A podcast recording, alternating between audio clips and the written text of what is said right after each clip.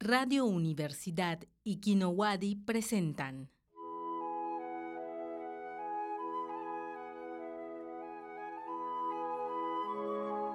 Y al día siguiente, cuando despertó, La bestia seguía ahí.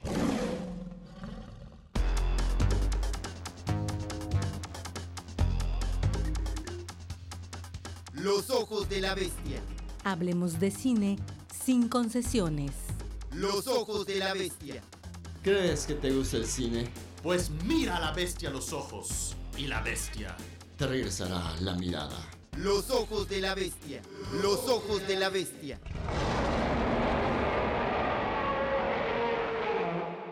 ¿Qué tal? Muy buenas noches. Bienvenidos este viernes 8 de abril de 2022, año de nuestro Señor y de quienes quieran. Somos, estamos en su programa de discusión cinematográfica sin concesiones, Los Ojos de la Bestia. Bienvenidos sean todos nuevamente, como cada viernes aquí en la transmisión de Radio Universidad, Universidad Autónoma de Yucatán, el 103.9 y también en nuestra transmisión simultánea vía Facebook Live para entrar a nuestro Facebook Live. Si estás en radio o nos estás escuchando en otro lugar, puedes entrar a facebook.com diagonal ojos de la bestia y ahí podrás ver nuestras hermosas caras, además de escuchar nuestras melodiosas voces y la moto que escucharon pasar detrás de mí, porque estoy transmitiendo desde Cholul y como todas las noches nos acompaña nuestro co-conductor eh, Logan, Logan Johnson, desde, ¿Qué onda? desde... ¿En dónde estás Logan? Cuéntanos. En Oaxaca, en Oaxaca. Sí, Esta tiene- vez me tocó transmitir en Oaxaca. Mira, eh, aquí estamos en, una, en, en un eh, programa de radio sobre cine que se mueve y no deja de moverse, pero aquí asentados en esta gran este, y, y sorpresivamente fresca noche eh, de viernes nos acompaña nuestro invitado de hoy, el maestro Hernán Berní, desde algún lugar de Mérida, Yucatán, el cual no podemos revelar, ya que lo pondría, lo expondría a, a- a serias consecuencias, supongo. Hola, No Hernán. manden su ubicación. Hola, Bienvenidos. Pues bueno, estamos, como ustedes podrán notar, quienes nos siguen. Espera, espera, espera, Sí, espera, dime. espera, no nos está olvidando lo más importante. ¿Cuál es el lema? Ah, caray. Qué bueno que lo dices tú, porque es algo que, bueno, como iba a aclarar algo antes, eh, como pueden notar, eh, quien está, la gran ausencia en este programa es de nuestro compañero Manuel Alejandro Escofía, que por eh, motivos secretos e inconfesables, probablemente eh, relacionados con actos reñidos con la moral y las buenas Salud. costumbres y, y posiblemente con la ley, no puede acompañarnos el día de hoy, pero nos ha encomendado. Ahorita veremos eh, si fue una decisión, una buena decisión, una decisión sana, hacernos cargo del programa de hoy. Así que Manuel, eh, pues este, te mandamos un saludo eh, y ya nos veremos el próximo viernes. Mientras tanto, eh, como bien Logan ha mencionado, tenemos un lema que es Vivat Bestiam Vanitate Mortem, que significa Larga vida a la bestia, muerta a la vanidad. exactamente. Y así que, dicho esto, también, nada, se me está olvidando, para poder escucharnos, también si se pierden de este programa, pues si lo están viendo, pues no se lo perdieron. Pero como quiera, si quieren repetir esta, eh, esta edificante experiencia, pueden buscarnos. Exactamente. Pueden encontrar nuestro podcast que se encuentra en Spotify. Solo pueden, tienen que teclear Los Ojos de la Bestia podcast y aparecerá ante ustedes con los programas anteriores em, que realmente eh, yo estoy seguro que este va a superar con creces los programas anteriores, pero no están nada mal los que hemos tenido antes, así que tienen la oportunidad de seguirnos en el podcast y escuchar todos los programas. Y también les invitamos, como siempre, a acompañarnos en esta conversación, porque esto es una conversación sobre cine con nosotros a través de los comentarios en nuestro Facebook. Y bueno, ya, si uh, eh, digamos que, bueno, Manuel es muy bueno para, los- para hacer este tipo de preámbulos, así que voy a tratar de ser breve. Eh, y básicamente eso parte de una idea eh, que consiste básicamente en ofrecer una especie este, de brújula, si gustan, una guía o una especie de... Sí, pues yo diría decir, de guía de, de- de conocimiento general para quienes nos han comunicado que a veces cuando hablamos de películas lo, lo hacemos muchas veces sin darnos cuenta, asumiendo que todos quienes nos escuchan pues han visto una gran cantidad de cine o incluso que se han eh, dedicado a leer textos teóricos o históricos y hay que admitir que no, no siempre es el caso. Y si hay algo que creo que nos une a los tres que estamos aquí reunidos, más Manuel que está ausente, es que finalmente nuestra intención es divulgar um, un, uh, un, amor y un gusto por el cine y sobre todo cómo este contribuye a nuestra manera de ver el mundo y tal vez entenderlo o enredarlo un tanto más.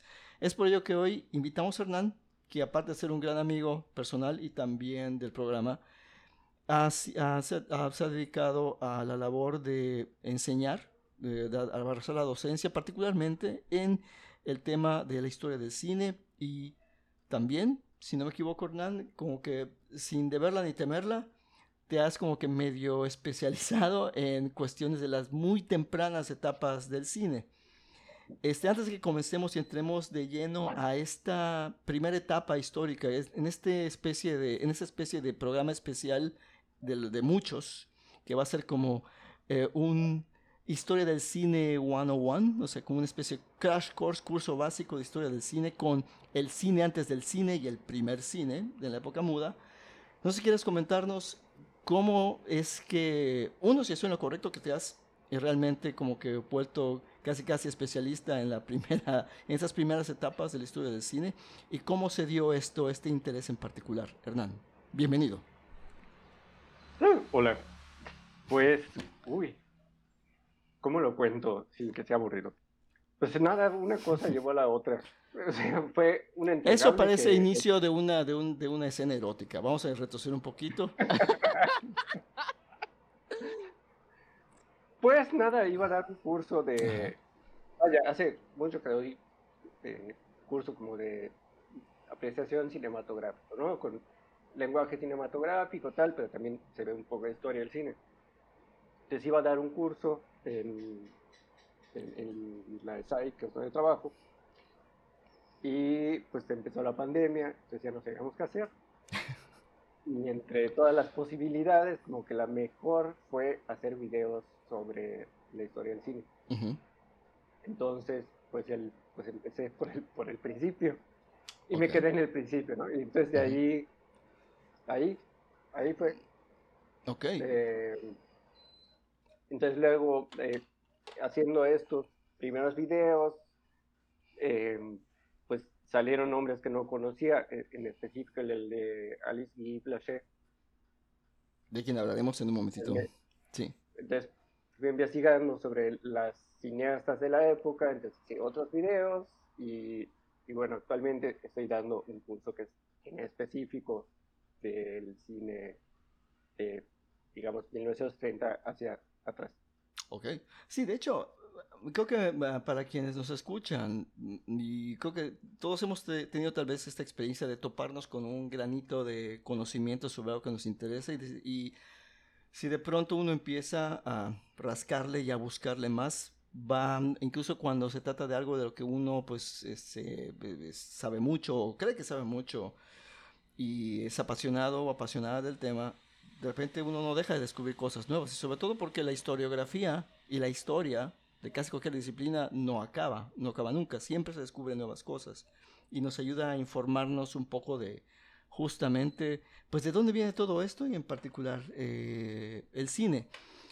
Y bueno, pues sí, fue, fue una historia breve, pero creo que de alguna manera, o sea, la que, de, de, tu encuentro con esto, pero de alguna manera creo que también se habla de cómo la, digamos, la necesidad, si gustas, o eh, de, de, eh, puede conducir a algo sumamente interesante. Y a propósito, además de estos cursos que das, también has, has dado y siguen dando cursos eh, tú y Mónica Costa en un eh, proyecto llamado Scópica. ¿Es eso no correcto? Eh, no, digamos que está en stand-by. Ah, ok, se queda en stand-by, pero bueno, hay, un, hay todo un antecedente eh, de un esfuerzo para formar ah, bueno, gente sí, en cine. Sí, sí. Bueno, sí, sí, sí, vaya, eh, no es de ahora. Ok, entonces, sí. Logan, ¿cómo ha sido, eh, cuando hablamos de tu, cómo inició tu gusto por el cine, ¿cuándo fue el momento en que te topaste con estos albores o inicios de la historia del cine?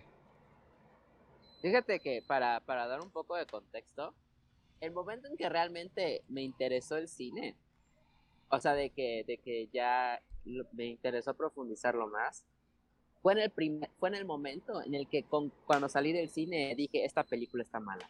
Okay. La primera vez que dije eso, fue ahí como que, a ver, ¿por qué está mala? Y, y, y, es algo que analicé mucho y me di cuenta que ya me había yo, de cierta forma, como, eh, pues adoctrinado en ciertas, eh, ciertos estándares o componentes que debía llevar una película que para mi consideración era buena.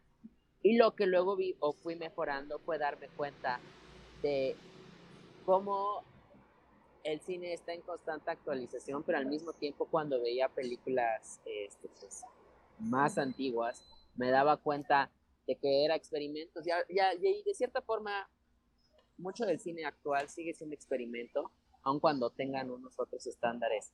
Pero principalmente, y ahorita que, que mencionaron, no sé si me estoy adelantando, hablar de Alice Guy Blanche, porque sus filmes fueron los que llegaron a revolucionar o los que llegaron a, cimentar o a dar una base de qué era o de qué es una película. Pero al final de cuentas ella lo hizo de una forma sin saber qué era, porque ¿quién, en sí, ¿quién, ¿quién podía decir en aquel entonces qué es una película? ¿Y qué compone una película? ¿Y qué debe haber una película? Y todo eso. Entonces, creo que quizás la, la, la cuestión, la, lo que quizás deberíamos, o lo que quizás para mí resuena más, es ese término, el experimentar, porque es así como una película se desarrolla y como así nos abrimos a nuevas ideas. Ok. Es que yo creo que tienes toda razón en el sentido que creo que todos, de alguna manera, cuando vemos una película, este, en mayor o menor medida decimos, ah, está mala, está buena, y como que tenemos una especie de noción de cuáles son las cosas que lo hacen buena o la hacen mala. Y si la curiosidad nos lleva más allá, podemos empezar a tratar de documentarnos un poco sobre bueno, ¿de dónde viene esto que me pareció bueno o malo? Pero sigo acudiendo a esta, a esta sala de cine o a esta computadora o a esta tele donde voy a seguir buscando esta experiencia que me da eso que llamamos cine. Y ya para comenzar y entrar ya de lleno con el tema, una pregunta que parece necia, pero para nada lo es, es justamente cuándo empezó esto. Definitivamente desde, desde los diferentes historiadores establecen ciertas fechas y ciertos momentos que se consideran fundacionales o importantes. Y desde ese punto de vista podemos decir, ok, cierto. Pero antes de empezar a explorarlos e incluso a empezar a incluso cuestionarlos o desmentirlos o a eh, refinar un poquito más sobre ellos, eh, hagamos lo siguiente. Hernán, ¿cuándo podríamos establecer que inició el cine como tal? ¿Qué tuvo que pasar para que el cine surgiera? Yo creo, yo digo, no sé, es que, pues es, lo que dices, ¿no? O sea, cada, vaya, eh, depende de qué leas, de la fuente te va a decir qué, qué, ¿no? O sea, hace, me acuerdo que cuando estudié la, la carrera, que fue hace como bastantes años, eh, pues el maestro prácticamente nos decía que con Griffith empezó todo. David Wark Griffith. Ajá. Y, y bueno, y, y también, eh, no sé si así, pero y, estuvo Edwin Porter y que hizo esto antes, ¿no? Pero como que era lo más antiguo y los dos hombres que hicieron, eh, que, que, inventaron las cosas. Y, y no, digo, yo creo que pues a partir de que se empiezan a proyectar eh, imágenes que van una tras otra y, imágenes en movimiento, fotografías en movimiento y, que cuentan algo. Eh, o sea, yo creo que ya la definición se ha ido, pues vaya, o sea, y sigue como en, en cambio, en constante cambio. O sea, no, vaya, lo que era cine hace 10 años, ahorita, o sea, hay cosas ahorita que se consideran cine que hace 10 años no claro. se consideran cine. O sea, estamos entonces ante una cuestión este, que tiene que ver con que aún, aún hoy, a más de 100 años de cine, más de 120 años de cine, aún se sigue delimitando de alguna manera el término de cine en, lo que es en lo que prácticamente tenemos como cine. Me imagino que te refieres a, por ejemplo, cuando habían estas especies de disputas que son tan recientes, pero ya parecen tan antiguas, como en la manera de ver cine, y que si las películas producidas y exhibidas en Netflix merecen ser parte de los grandes festivales eh, de cine. Y ahorita ya nos parece un absurdo incluso preguntarnos esto. Tal vez hay otros a los que no. Incluso quienes han entrado al quite un poco viendo con cierto desdén lo que hacen las plataformas es alguien tan importante y tan pesado. En, cuestión de peso, eh, este, Pedro Almodóvar, por ejemplo, que como que vio cómo se manifestó abiertamente con mucho recelo ante esto y vemos cómo hoy por hoy podemos ver una buena parte de su filmografía justamente en Netflix. Y no sé.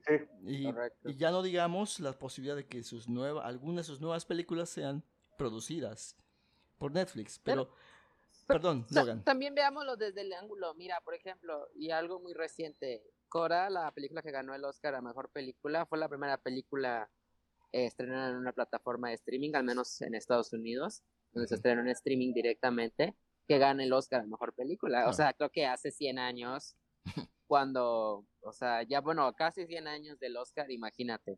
¿Quién diría que una película que podíamos ver con hacer un clic iba a ganar un Oscar?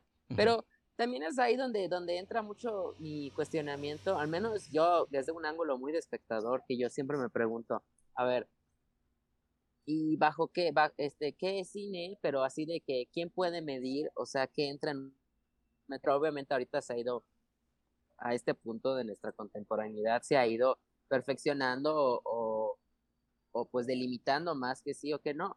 Pero, por ejemplo, alguien me dijo recientemente que, que en mi caso yo no podía saber de cine si yo no había visto El Padrino. Y cuando me lo dijeron fue algo como que, ¿y por qué no? Solo porque no he visto esa película significa que no sé de cine. O sea, digo, entiendo que es el 50 aniversario y que es una de las mejores películas en la historia, pero obviamente ese estatus o, la grandeza que tiene la película, que nunca lo he debilitado, pero al mismo tiempo hay muchas otras películas que pueden contener los mismos eh, elementos los mismos ingredientes y quizás no han tenido eh, reconocimiento o la popularidad o, el nivel mainstream que, o el estándar que, que maneja esa película como para hacerlo. Entonces, yo creo también que esa es una, es una pregunta que, que, que entra mucho en cuestionamiento porque habrán muchos eh, cinéfilos o muchos espectadores que no han visto, no sé, por decir títulos a lo locos, Ciudadano Kane o Titanic o lo que tú quieras. Y digo, tenerle cuentas, tanto como Hernán, que en este caso él se ha enfocado directamente muy en, en los inicios del cine, yo creo que también eventualmente cada cinéfilo ha aprendido a abrazar como que cierta área y cierta, ¿cómo se dice? Cierta propuesta o cierta línea argumental que ofrece un film o una serie de. Claro. Aquí, aquí estamos también ante un hecho que incluso aun cuando sigue siendo eh, sujeto de debate, la delimitación de lo que es cine, dónde acaba, dónde termina, cuáles son los casos este, límites, etc., em, guarda cierta similitud con justamente estos inicios del cine o el cinematógrafo o el vitascopio o como una de las tantas maneras en que el invento del cine a finales del siglo XIX empezó a asomarse en el mundo en un mundo que estaba experimentando una rápida eh, industrialización que es una de las también de las ese, condiciones históricas que dio lugar a esto pero quisiera yo regresar un poquito más en el sentido que si entendí bien, o ah, de lo que hemos, más o menos lo que se sugiere, en lo que se ha comentado hasta el momento, hay una, ah, hay una condición previa que es la invención de la fotografía como tal. La fotografía como eh, una de las condiciones que hizo, hicieron posible el cine. no solo que pudiera revelarse o capturarse una imagen, en una placa primero de vidrio, luego de plata, luego de posiblemente papel, sino también el proceso de revelado fue lo suficientemente rápido como para crear esta ilusión de movimiento en la sucesión. en la asociación de imágenes. Y aquí hubo, hubo un, un, un, proyecto en el que estuviste, Hernán, que me, parece muy, me pareció muy bello cuando supe de él, que fue de los taumatropos. O tauma, tauma, ¿Cómo se pronuncia? Pero se me va ahorita me enredo. ¿Taumatropos? Tauma, ¿Taumatropos? Taumátropos.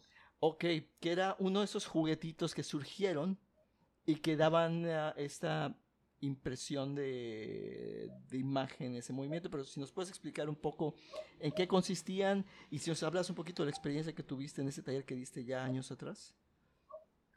Sí, bueno, primero el taumátropo. El taumátropo era, o, es, porque se puede hacer, de hecho uno lo puede hacer en, en, casa.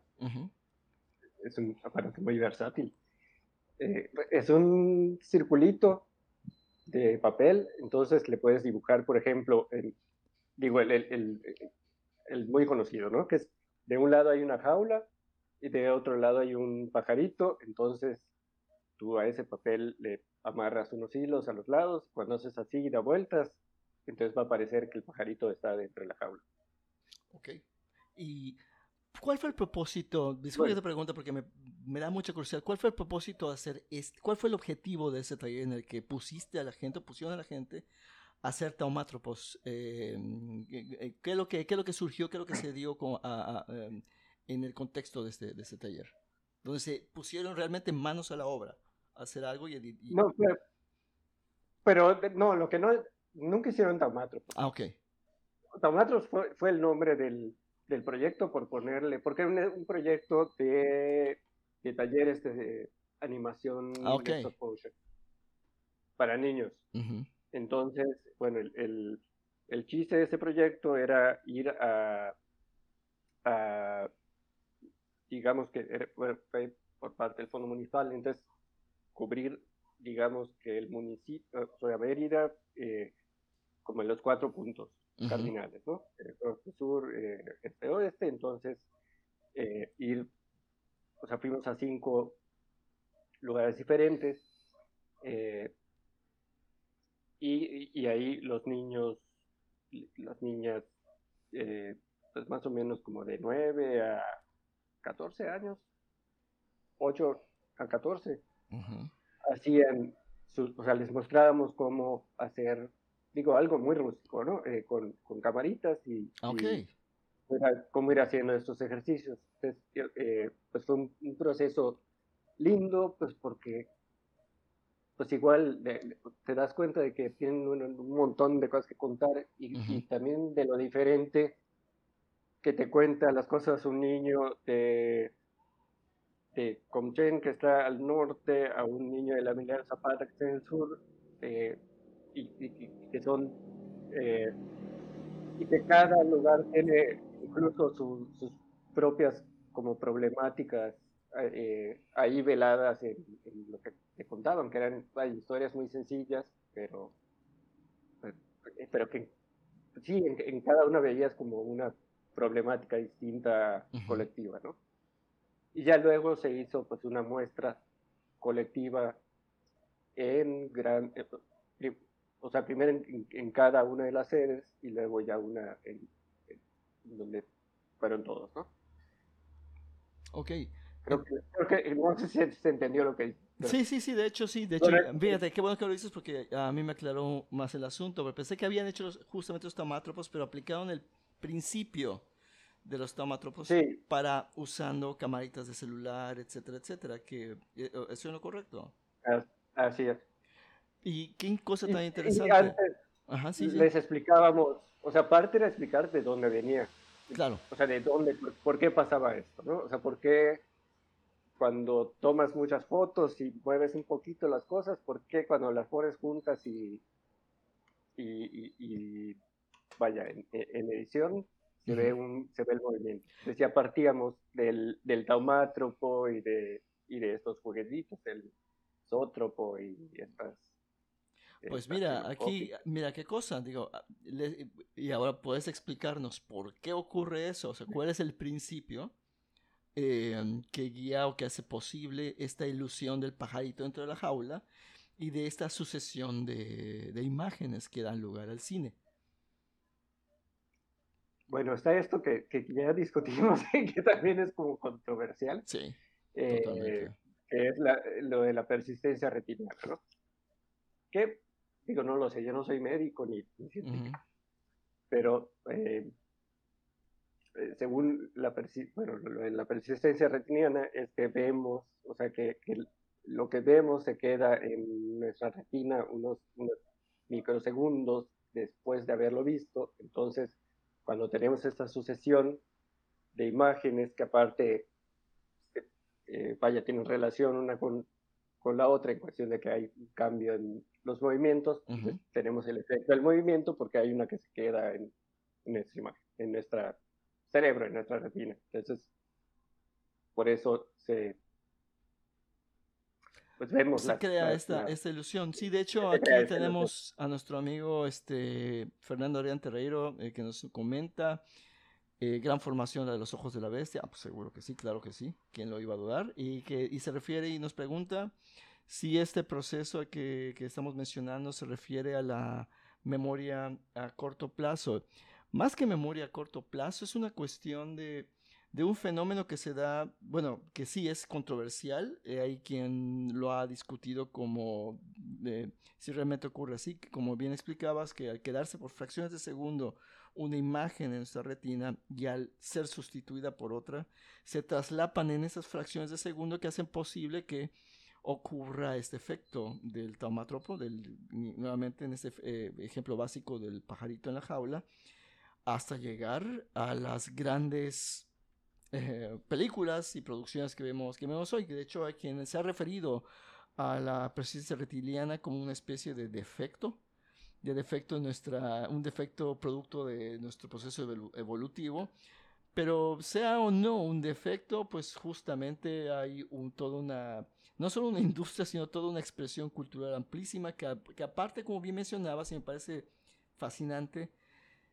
también lleva, llena una, por lo visto, una función de contar historias, de contarse en una historia, como experimentaron con las diferentes experiencias de estos niños y jóvenes en puntos extremos de una ciudad como Mérida. Y sí, pues insisto, pues eh, realmente es un, es un proyecto interesantísimo y que nos da, nos habla también de justo de cómo surge el cine como, como tal, cuando esto apenas iba descubriendo y fue dando lugar a juguetes que desembocarían posteriormente en la invención de el cine como tal. Este, te nos perdiste un ratito, Logan, no sé si hay algo que quieras comentar al respecto. No, de hecho, al contrario, te escucho así, con pasión. ok, bueno, pues ya que estamos apasionadamente escuchando, este, eh, les invitamos, así como ha hecho nuestro amigo este, Adrián, que nos acompañen con sus comentarios y si tienen alguna otra pregunta, aprovechen que tienen a un gran experto en historia del cine. Este, no, no soy yo, sino hablo de Hernán, que está aquí con nosotros, nos acompaña. Es broma. Hernán, siendo un gran experto y un apasionado del cine, así como Logan y un servidor, yo creo que las preguntas que nos hagan este, pueden ser sumamente interesantes, ya sea donde nos pueden dar ah, líneas por donde seguir esta conversación o dejarnos en vergüenza y humillados al no saber cómo responderlas. Y mientras esto ocurre, eh, tenemos eh, la, la invención de la fotografía, la persistencia retiniana que que pues hace posible física, biológicamente, la percepción de la ilusión de movimiento. Y hay más cosas que ocurren que dan lugar al cine. ¿Cuáles podríamos mencionar entre ellas como, como hitos importantes? Pues una, o sea, por ejemplo, eh, de, de, todos, porque en, los mismos años, o sea, digamos que en, en, la misma época estaba pasando que eh, Thomas Alva Edison estaba haciendo eh, un tipo de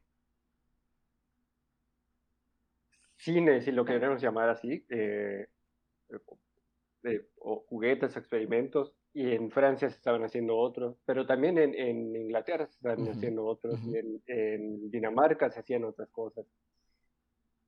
Y eh, algo en lo que se coincidió y que por eso se considera que 1895 y con los hermanos Lumière es eh, cuando se, digamos, es el año en el que, en el que ya surge el cine, tiene que ver un poco con la colectividad y con el, con el hecho de, que el cine se proyectó por primera vez.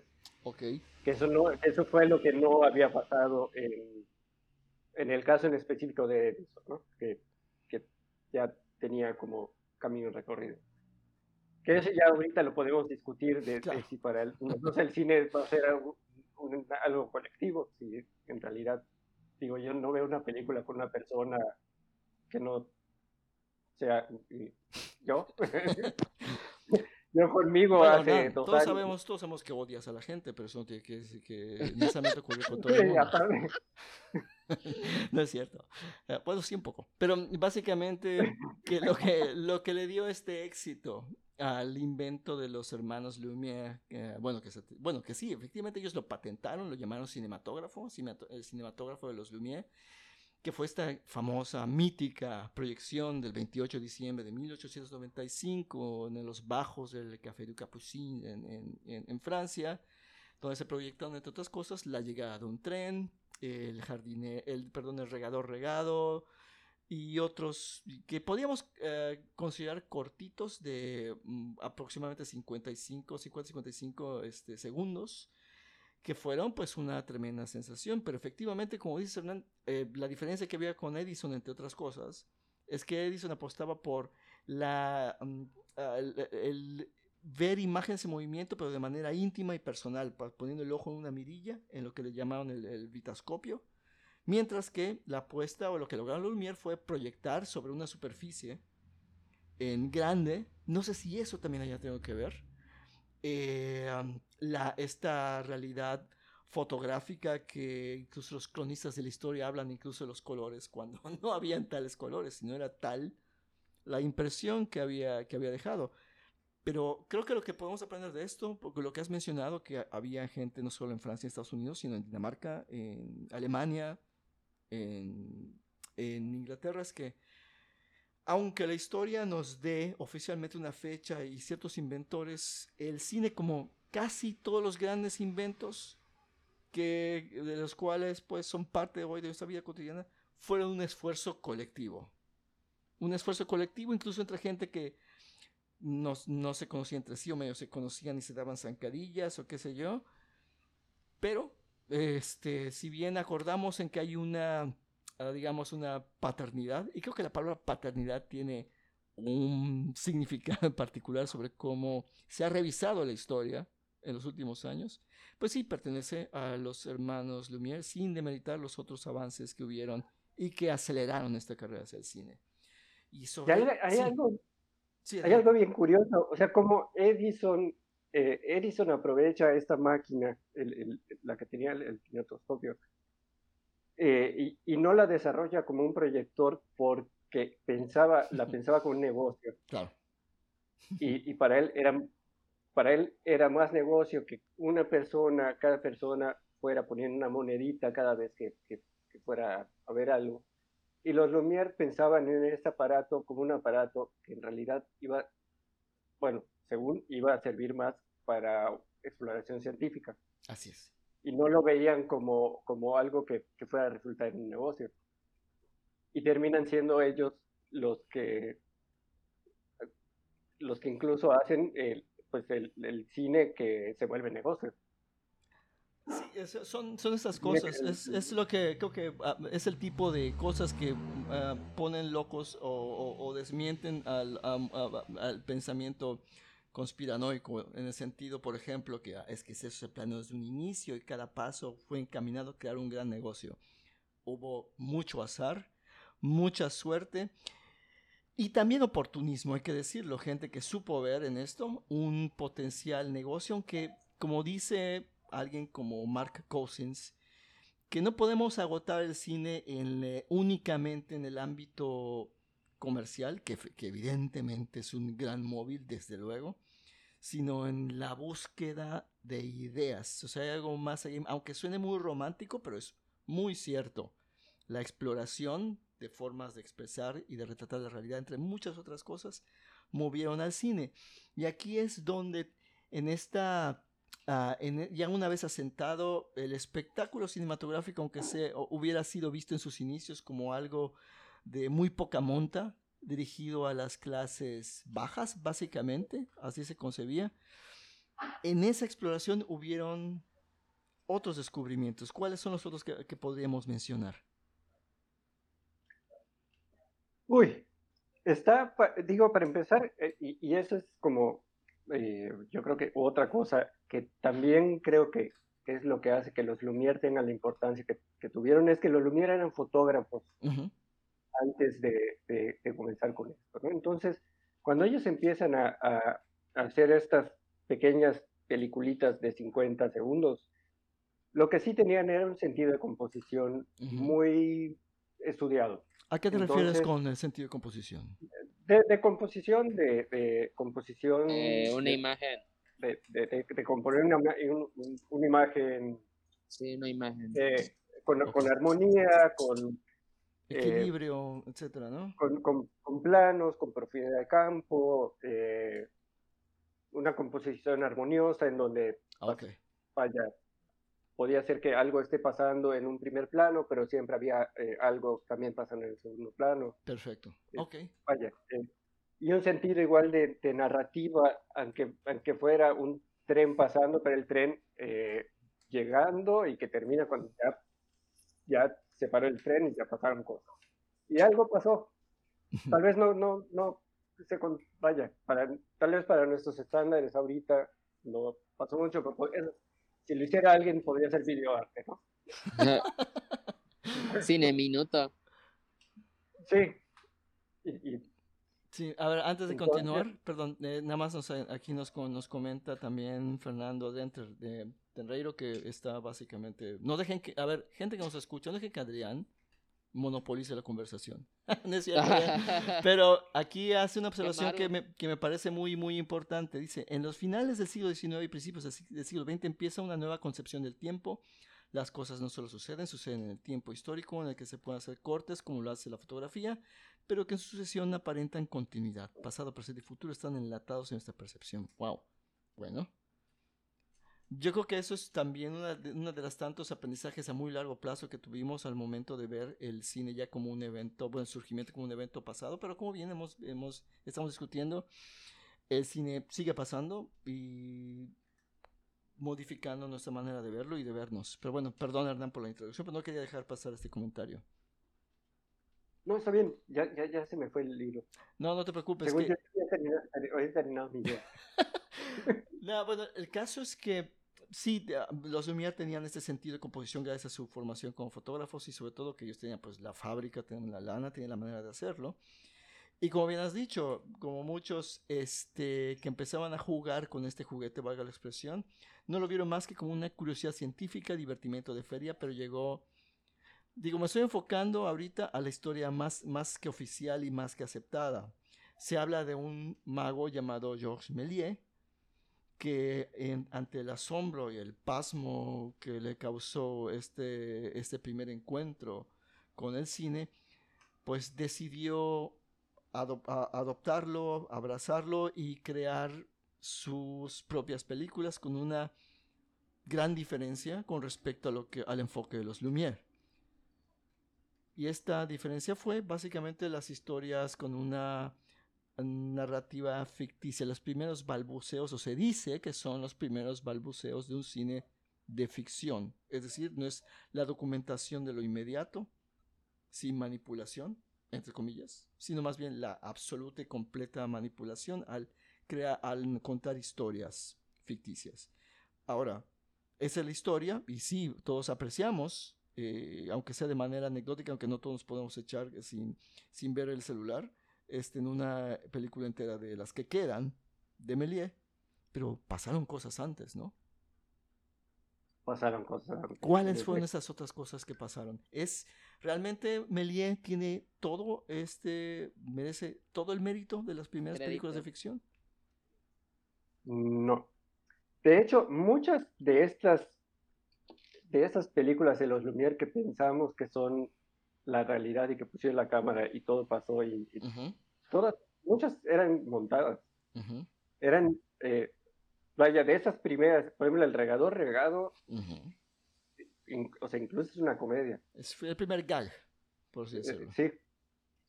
Y bueno, ya, ya, ya poniéndonos en, la, en, ya, en el tema de la ficción y Melie y y, tal. Eh, y, sobre todo historias que no están conectadas con, con la realidad. Como un poco hacia donde va el, el cine de Méliès y lo que se le reconoce. Está la figura anterior, que fue la de Alice Guy, que ella, eh, bueno, eh, vaya, casi en paralelo, porque todo pasa en el mismo año prácticamente. Sí, insistimos, esto es un esfuerzo colectivo, donde hay muchas mentes, mucha gente que empezó a hacer cosas, pero tal vez a lo que quiero llegar y me gustaría que digamos es que darle crédito a quienes han permanecido oscurecidas y subrayo oscurecidas en la, en, la historia. Sí, estuvo Alice Guy, que ella era secretaria de León Gumont era eh, dueño de esta, de una compañía Gaumont que todavía no se dedicaba al cine, pero cuando ven el, el invento de los Lumière, eh, eh decide hacer un aparato eh, similar.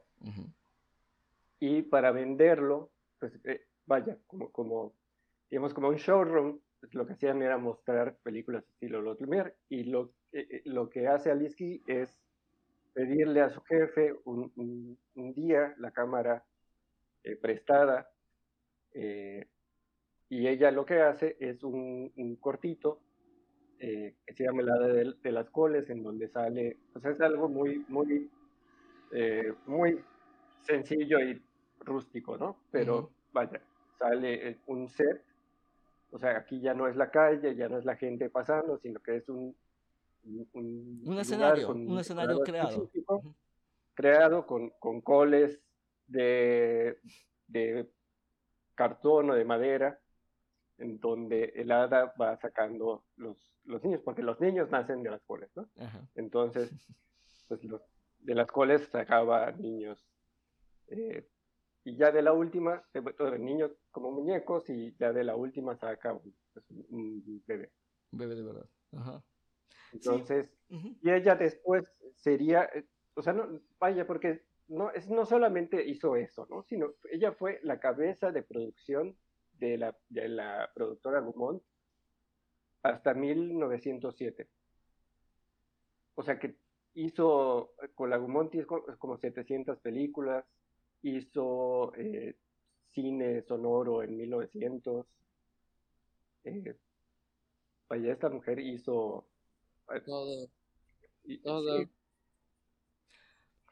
Hizo todo y, y, y, justo tiene como un rango de un rango de temas mucho más rico que, que pues muchos de los contemporáneos que conocemos que salen en los libros, ¿no? Sin demeritar a los otros, porque también digo, que todos hicieron cosas bien interesantes. Y bueno, la cosa es que a ella sí pues, se le borró de, de la historia.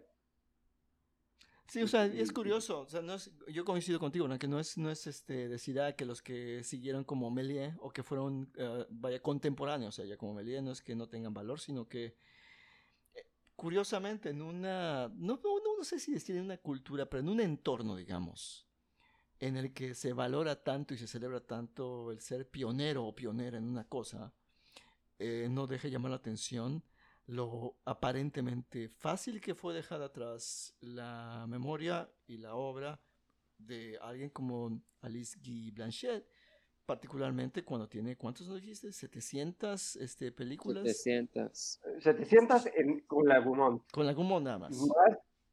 más. el trabajo que hizo ella como productora independiente en los Estados Unidos. Claro, porque emigró que después. sí. Ella emigró, de hecho, bueno, por eso, eh, por eso deja de ser la cabeza de producción en, en 1907. Ok. Porque emigra, se casa, se emigra con, justo para, para llevar el cine de Lagumont, y en específico ella para, para llevar el cine sonoro, vaya, este sistema de cine sonoro que tenían. Y ella en Estados Unidos hace su propia casa productora, tiene su su propio estudio e incluso su propia forma de trabajar, eh, de trabajar dirigiendo actualmente y, y, esto. Y hay otra cineasta que se llama Lois Weber que decía que la gente estaba, que e, ella dice que la, la gente estaba tan ocupada viendo cómo funcionaban estos aparatos y viendo cómo funcionaba todo, que nunca se dieron cuenta que habían mujeres que estaban dirigiendo las películas. Wow. Wow. Qué fuerte, ¿no? Y, y, yo no sé, digo, a riesgo de estirar la liga un poquito más de lo necesario, si hablamos de que con la justa medida, ¿qué tanta relación o cuántos paralelismos realmente podemos encontrar en aquella época pionera, por así decirlo, con esta época que consideramos pues ya pues más avanzada, más sofisticada o no. Y esta pregunta este, va para, este, para los dos y para quienes nos están estén escuchando, viendo en, en Facebook Live o nos escuchan en Radio Universidad.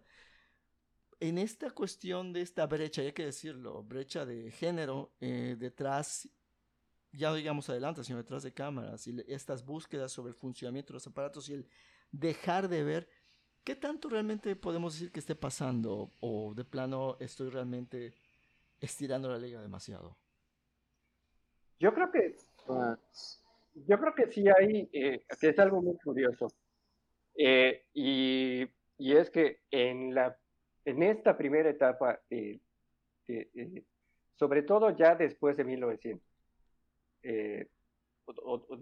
después de los primeros siete años de haber pasado el, el invento del cinematógrafo, que empiezan a haber más mujeres participando detrás de cámaras.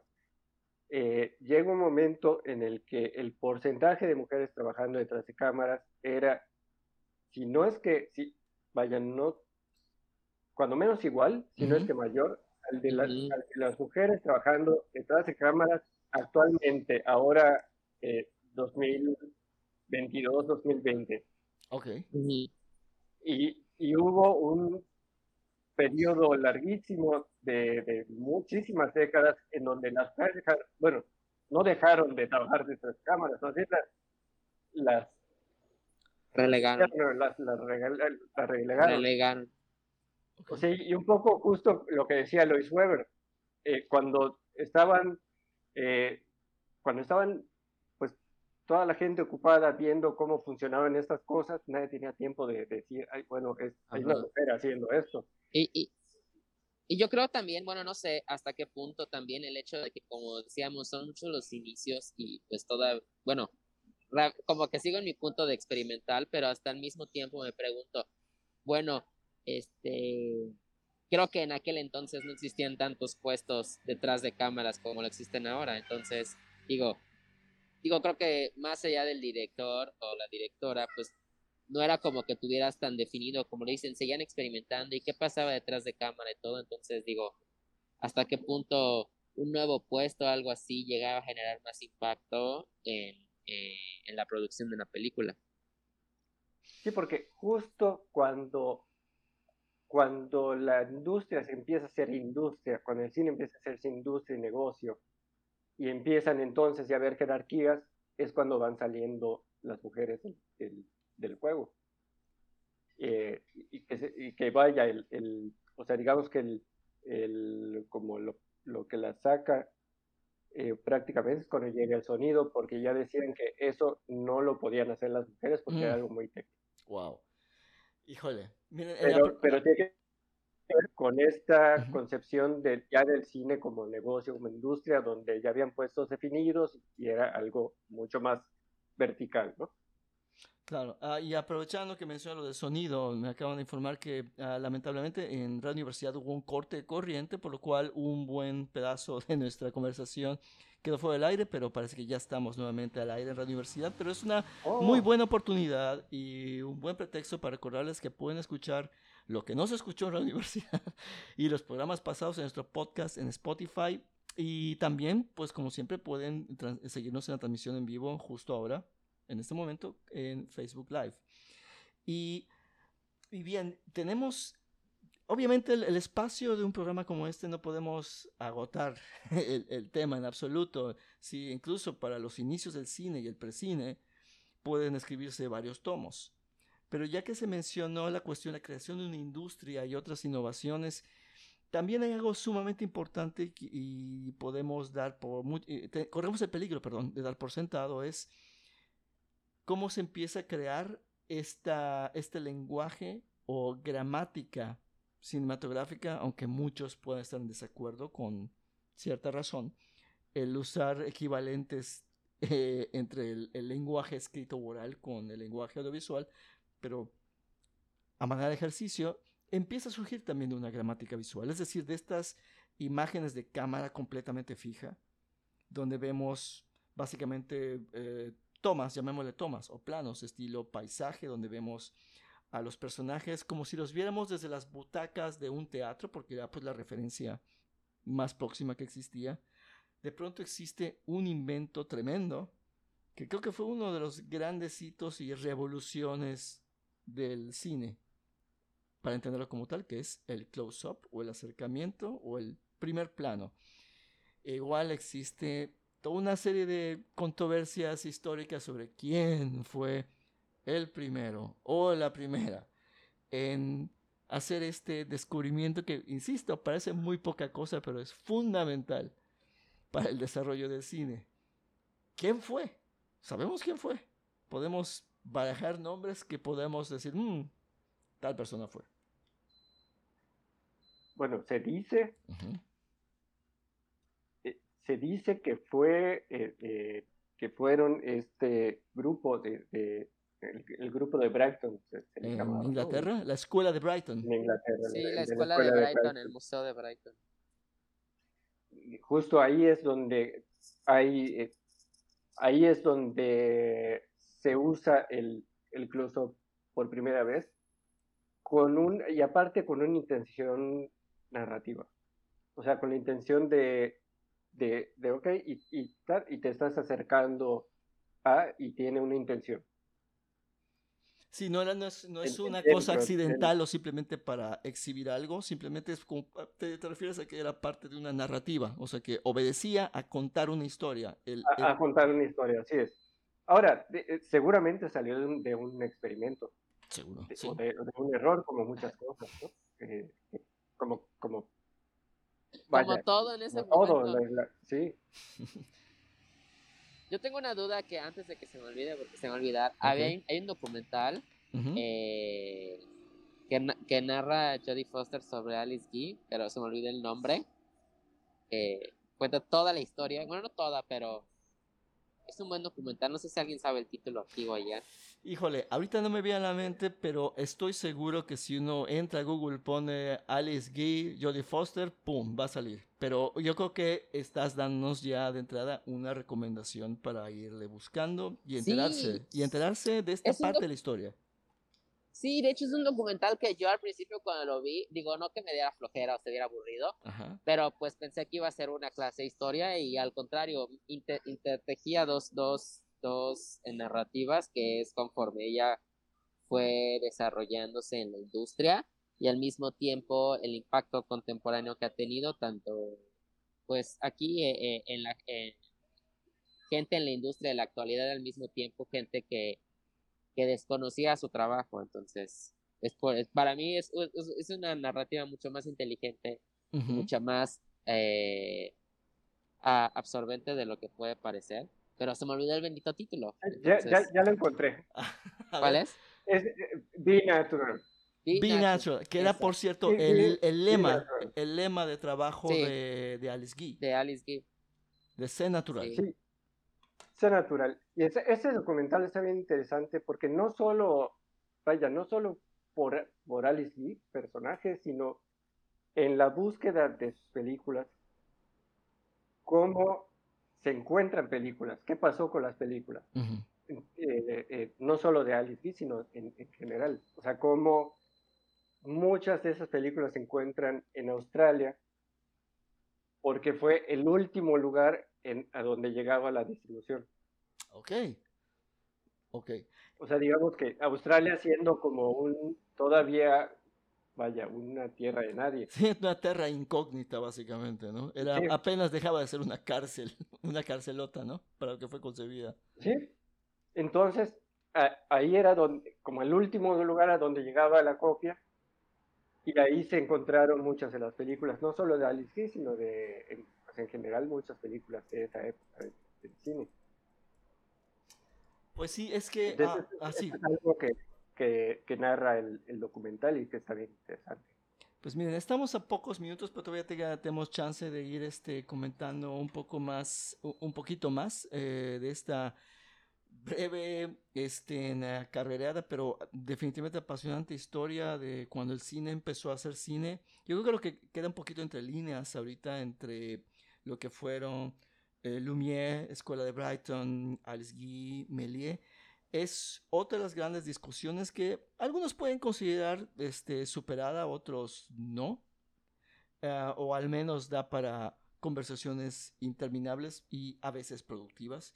Con respecto a estas dos tendencias con las cuales eh, se concibe al cine, a la naturaleza y propósito del cine y curiosamente también de la fotografía, que son esas dos tendencias que si lo que define o el carácter esencial del cine es el realismo, ah, el retrato de la realidad tal cual, desnuda y sin, eh, y sin filtros, o bien la invención, lo que un teórico como Siegfried Krakauer llama la, la tendencia formativa del cine, de crear mundos totalmente y, ostensiblemente ficticios en contra de una formación realista em, eh, que, es lo, que es opuesto la realidad desnuda.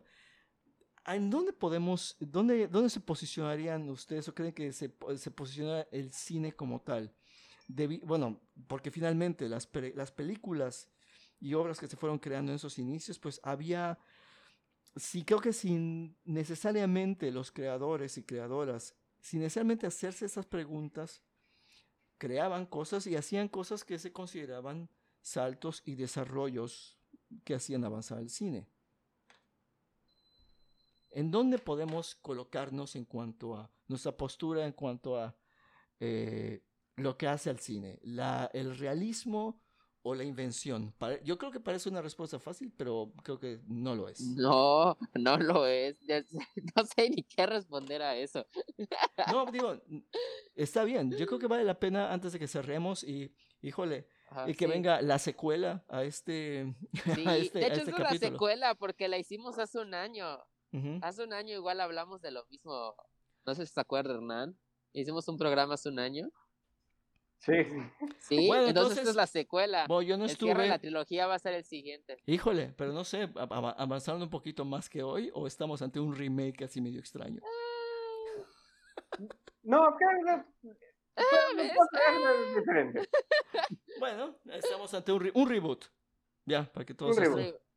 Ok, voy a poner la, la, pregunta más sencilla, porque sí es un poquito enredada. Logan, ¿qué es lo que hace el cine? ¿El, ¿La búsqueda del realismo como tal o la formación y la invención? ¿Y por qué no pueden, por qué no las dos? Explícate, por favor. Es que, es que es exactamente, es una cuestión que, que, siempre me ha hecho el cine. El cine siempre se ha hecho por, yo creo que más bien lo que hace el cine es la intención de comunicar una historia o comunicar algo. Más allá de que si lo que, si, si esa historia o, el mensaje que quiere comunicar es real o no. Porque al mismo tiempo el cine es lo que nos ha hecho este, soñar y fantasear, imaginar y crear en nuestra mente. Pero al mismo tiempo, también el cine ha querido ser la mayor aproximación de nuestra realidad. Entonces tiene esa, esa dualidad que, que, que, ya hemos aprendido a convivir sin darnos cuenta de. Porque puedes ver una película y decir, es que estuvo crudamente real y estuvo y, y, me impactó por, por, por, su realismo. Y al mismo tiempo fue una maravilla porque me llevó a un lugar que nunca pensé imaginarme, nunca pensé crear. O no sé, entonces, por eso digo, es una dualidad que no hemos aprendido, que, que creo que la, no es que no hemos aprendido, sino que más bien hemos convivido con ella sin darnos cuenta. Ok, bueno, ahí tienen una especie de dualidad, una moneda que tiene dos caras pero reúne justamente estas dos tendencias. Hernán. Pienso exactamente lo mismo. Okay. O sea, no, yo creo que, que las ambas cosas están ahí, ¿no? Y tal vez en un principio, o sea, en un principio, principio cuando hablamos que nos vamos a hace 125 años y la gente vio de repente, o se vio eh, moviéndose, o sea, como si la realidad se estuviera, estuviera enfrente de ti. Eh, ahora, realidad objetiva, objetiva, una película que sea totalmente realista porque no hay una intención, pues no, no, no existe. O sea, allá desde que, yo creo desde que... que tú le, le, le, pongas voy a grabar o voy a filmar y le pongas rec, estás decidiendo en qué momento lo haces y en dónde estás poniendo la cámara. El hecho de colocar una cámara y angularla ya está uno interviniendo en realidad. Por lo tanto, no es una realidad desnuda. Exactamente. Bueno, pues ahí lo tienen y pues como hemos dicho, o sea, no podemos, una conversación puede o agotar el tiempo o agotar a los conversadores o simplemente agotarse y es lo que ha ocurrido en este momento. El tiempo se nos ha acabado, así no me queda más uh, que agradecer tanto a Logan por hacer este esfuerzo, transmitir desde otra tierra incógnita llamada Oaxaca, y a Hernán Berní, que, no, que transmite desde algún punto desconocido y seguramente inhóspito de la ciudad de Mérida. Y muchas gracias Hernán por acompañarnos a este reboot de este tema. Ojalá que llegue la secuela con un poquito más de, más de datos, eh, que seguramente nos dará para conversar mucho más. Y no me queda tampoco más que agradecer a todos los que nos han seguido en esta transmisión Facebook Live y, y han resistido incluso la, la, el corte corriente de Radio Universidad y que nos sigan acompañando a esta conversación de cine sin compromisos, sin concesiones, sin concesiones, y sin calcetines, que es Los Ojos de la Bestia. Muchísimas gracias por, eh, por acompañarnos. Nos escuchamos. Nos escuchamos. Yo lo sé, yo lo sé. Por favor. ¿Cómo lo supo? ¿Cómo lo supo? Es el cine. Es el cine. Pues muy bien, eh, nos escuchamos y nos vemos la próxima semana para seguir hablando de cine sin concesiones en Los Ojos de la Bestia. Muy buenas noches, cuídense y hasta pronto. Podéis ir en paz. La bestia se ha marchado.